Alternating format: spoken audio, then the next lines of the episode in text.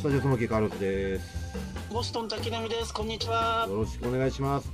えっ、と今回もあのボストンに在住のミュージシャン、東京トランプスさんのお二人にえっ、とお越しいただいてます。よろしくお願いします。よろしくお願いします。はーい。よろしくお願いします。えっ、と4週目の4話目なんですけど、最近ねやっぱり僕なんかもやっぱり音楽を聴くのってもうほとんどもうスマホをベースに Apple Music とか Spotify とかでまあ聴いてるんですね。まあその流れってなかなかもう変えられないとも思いますし、で去年日本で一番人気があったミュージシャンっていうのは CD1 枚も出してないんですよね。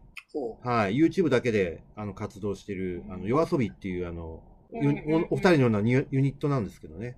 僕なんかもよく好きで聴いてるんですけど、かかの彼ら彼女はっていうのはその、1枚もアルバム出してなくて、YouTube だけでプロモーションやって、それですごい人気が出て、あの、紅白歌合戦にも出たぐらいなんですよ。えーはい。まあまあ、もう、まさにそういう時代なんですよね。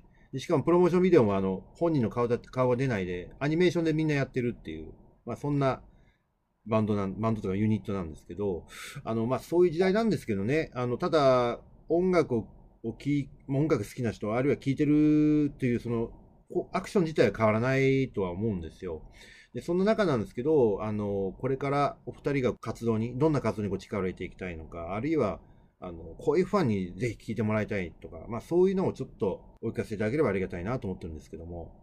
なかなかその辺は困ったもんですよね。うんなんていうか、我々も、我々もやっぱりそうだ、はいまだ、ね、レコードから始まって CD と変遷ね、通って、はい。まあ、今に至る世代なんで、えややっぱり、やっぱりレコード買うの楽しみだったんですうんけどね、うんうん、これそうですよね。物がね、こう手にあるそうですね。一つの、はい。うん。だから、まあ、だから我々より上の世代はもちろん、本当にそういう、まさにそういうトップの世代ですから、はい。やっぱりもう変えようがないですよね、それに関しては。もうんもちろんだからその、い今実際もうほ僕だってほとんどもう iTune 買っちゃうから、はいはいはい。ないですけど、なんだろう、やっぱりレコードをリリースしないっていうのは、うん、ななんでしょう、どうなんでしょうね。うだからやっぱり、とりあえず形として CD も作るし、まあ、あと最近あの結構レコード、バイナルが、うん、レコードされてるんで、うん、結構また人気出てますよね。そういうコレクターズアイテムとして CD とか、レコードとかを作って、で、実際配信して、ね、あの、お金儲けるみたいなのがやっぱり多いと思うんですけど、だから、まあ、ある程度やっぱり一つ形に残すという、ただその目的だけかもしれないけど、やっぱり CD は作作り、アルバムとして形は作り続けていくかなとは思うんですけど。なるほどなるほど。我々はそうでしょううね。ん我々みたいな、こう、なんていうの、小さな、ね、インディペンデントのミュージシャンって、うんうんまあ、まあ結局自分たちのアートを追求しているわけだから、うんうんうんうんうん。別にまあそのせまあ世の中のそういう流れと、ね、多少そぐわなくても、やっぱり好きなことを好きなようにはい。やるという方が、うんうんうんうん。あのもっともっと意味があるんじゃないかと、うん。もうね、だんだんだんだんそう思いますよね、もうなるほど。年も取ってくると。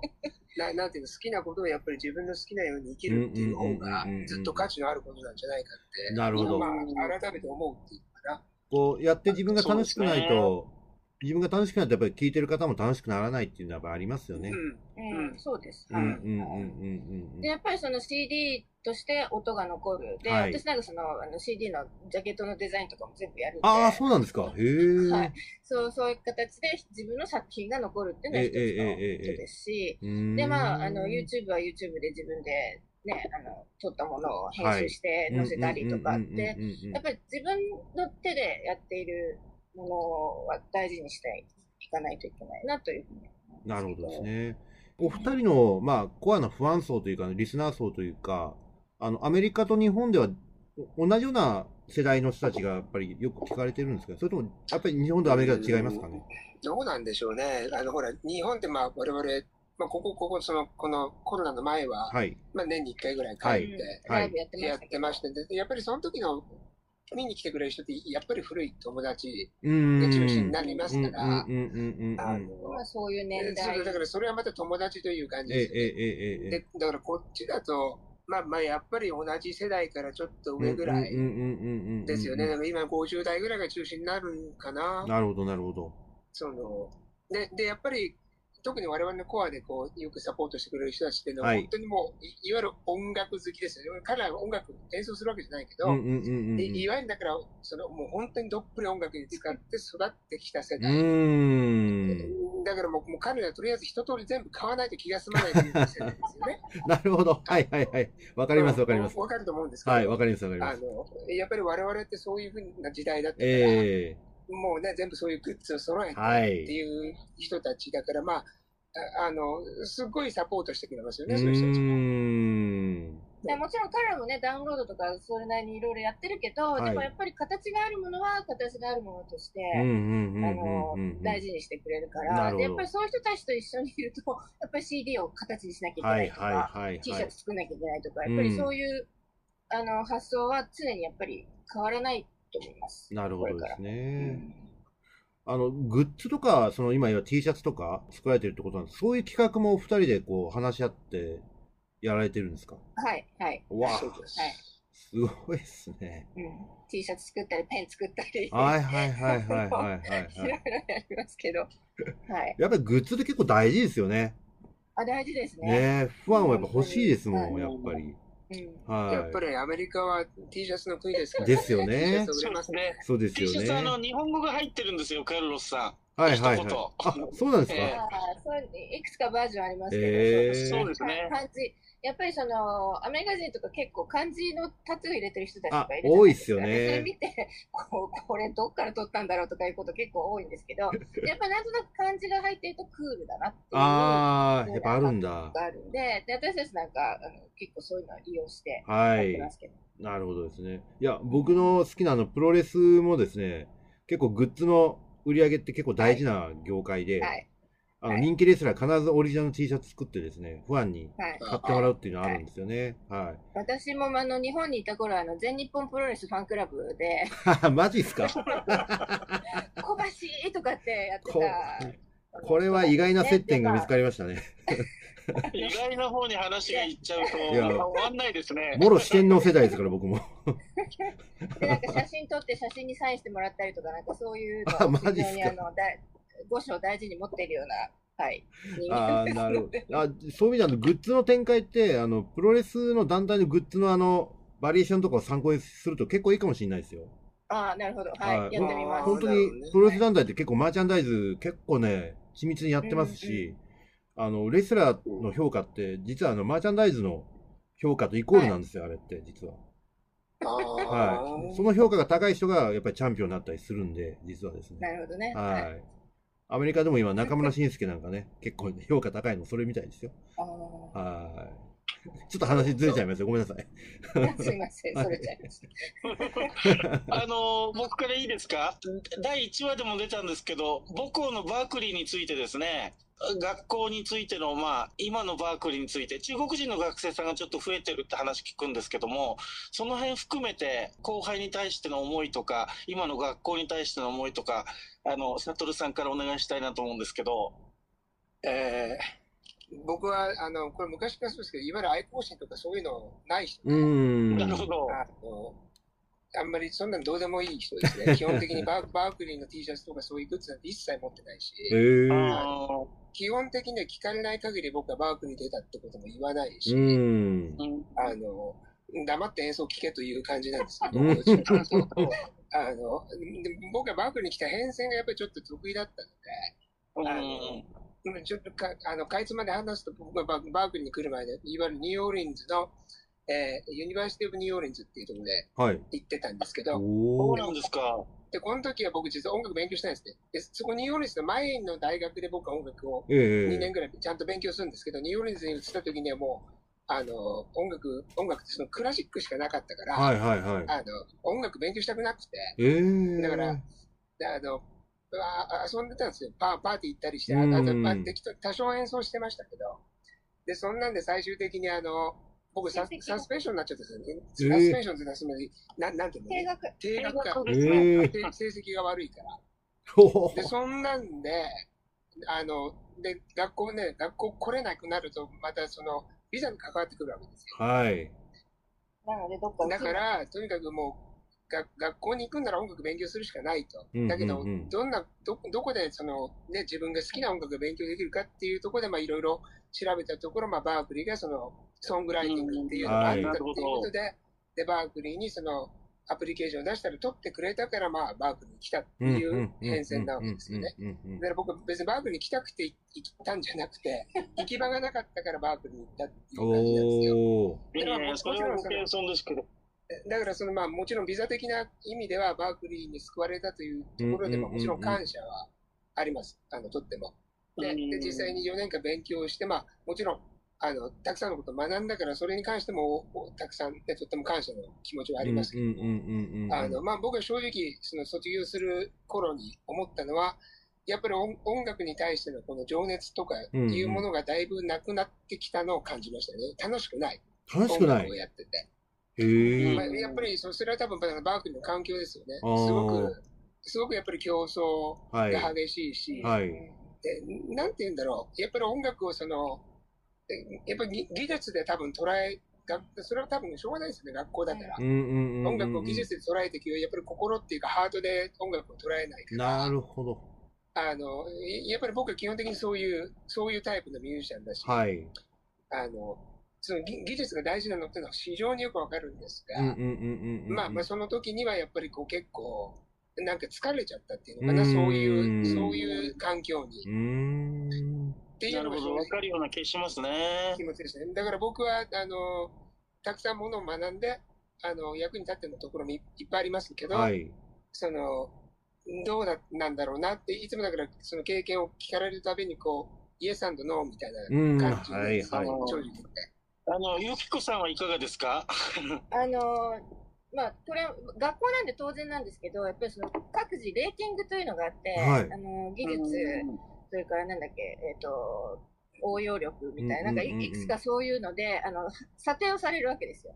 で、でそのレーティングが、なんかその他のクラスの、えっ、ー、と、コースを取れるか取れないかのベースになったりとか、やっぱりそういうレーティングにあの左右されてた世界と、それからあのやっぱり一握りのできる人たちがあのいろんなイベントに呼ばれて、学校の中、そうそう、あの、私もそのビデオ班やってたっていうところで、いろんなところでいろんな人見てるんですけど、はい、やっぱりその一人握りの人間たちが注目されると。で、あのやっぱりある程度のベースを持ってみんな来るわけですよね。その、全くど素人は来ないわけです。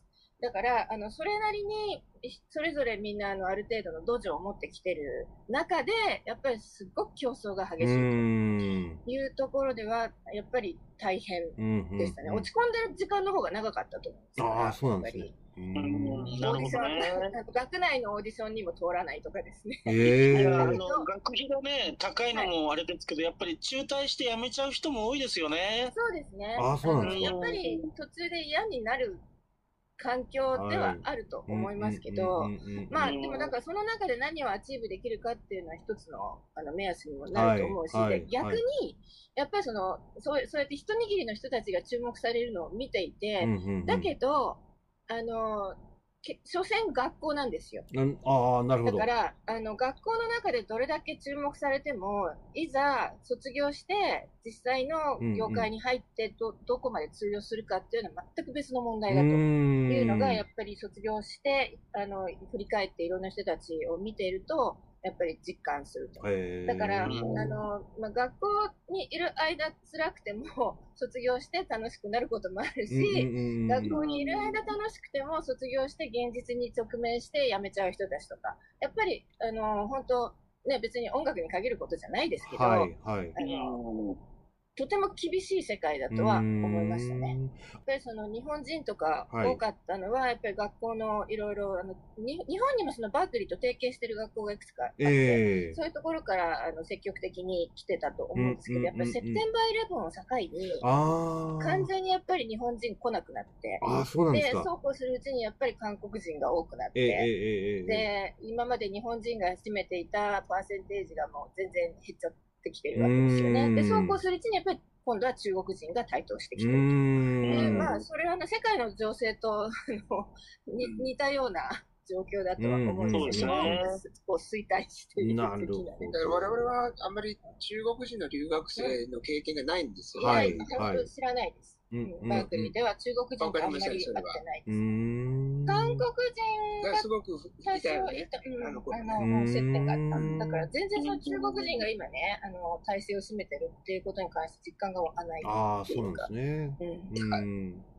あの、ちょっと質問させてください。うん。バークリーに関して質問させてほしいんですけど、さっき佐藤さんがね、割とそのバークリーっていうのはその技術的なその勉強が非常に多かったと、非常に面白くなかったって話なんですけど、まあ、全員が全員プロのミュージシャンになるとは限らないと思うんですけどね、その、例えばビジネスの、え、いわゆる音楽ビジネスに関してのその授業というか、そういったカリキュラムもやっぱあるもんなんですか？あ、もちろん、もちろんあります。あーそうなんですか。私は、あの、一応 du、dual、dual major ということで、パフォーマンスとミュージックビジネスをこう、専攻してたっていう感じなんですけど、はい。で、そうですね。だからそういう技術的なものプラス、セオリーから、うんうんうん。まあ、ビジネス。で、はい。最近では、あの、セラピセラピそうですねー。僕えやえろうと思ってー、かなり主あ力になのって子供たちのね、自閉症の子供たち治療したりする音楽療法ですよへね。ーはい、あと、あの、やっぱりね、老人が増えてますから、はい。老人、ろそのね、あの、年のいった人たちの施設で、うんやっぱり何が、あの、脳の活性化になるかって言ったら音楽はいで。すよね。はいだ。から非常にその今、あの、音楽療法、ミュージックセラピーの需要が増えてるんで、うんかなりそこら辺は増えてき、あの、大きくなってるとは思うんですね。うんであの、ただもともとやっぱりバークリー、お音楽っていうのはやっぱりパフォーマンスっていうのがか欠かせないですから、あの、そういう意味では機会がないわけじゃないんですが、私実際あの、ロスにある Musicians Institute って、通称 MI っていう学校にも、はいあの、 one semester ぐらい行ったことがあるんですね。はい。で、そっちは、そっちはもちろんそのセオリーとか、あの、いろいろそのベースになるあの、基礎知識のクラスはあるんですけど、はい。もうパフォーマンスが主流なんですよ。とにかくパフォーマンスのクラスが多くて、はいで、それも、あの、ジャンルに分かれて、ブルースのパフォーマンスのクラス、えっ、と、クラシックロック、それから、あの、モダンロック、えっ、と、ジャズになんか、もうすごくあって、だからそういう意味では、バークリーはどっちかっていうと、その、アカデミックというか、知識とか、ビジネスとか、そのセラピーとか、そういった、あの、方が主流で、で、どっちかっていうと、まあ、パフォーマンスは、あの、その次なのかなっていう印象は当時からずっと持ってた。なるほど、なるほど。いや、面白いですね。やっぱり、こう、なかなかこう、バークリーって名前だけ聞くとなんか圧倒感があるんですけど、やっぱりな、まあなるほどね。ありがとうございます。いろいろ勉強になりました。はい。この辺はでも 10, 10人に聞けば多分10通りのあ、そうっすはいそうですよね。はいはい。確かに出ますか確はらい。。まあ、楽器が違うとか、うんバックグラウンドが違って、もう本当千差万別だと思うので、確かにそうですね。まあ、自分がどういうところにいたかによって全然見方もね、変わってくるから、あの、あの、わ私たちのこの見方は、あくまでお二人の見方っていうことですね。意見として聞いていただはいく。だバークレーもともとすごく職業訓練校的な要素がやっぱり強かったと思う。。はいはいはいはい。だからアメリカ人なんていうのは、本当にやってきて自分の欲しいとこだけ取ってさっといなくなっていくっていう。ね。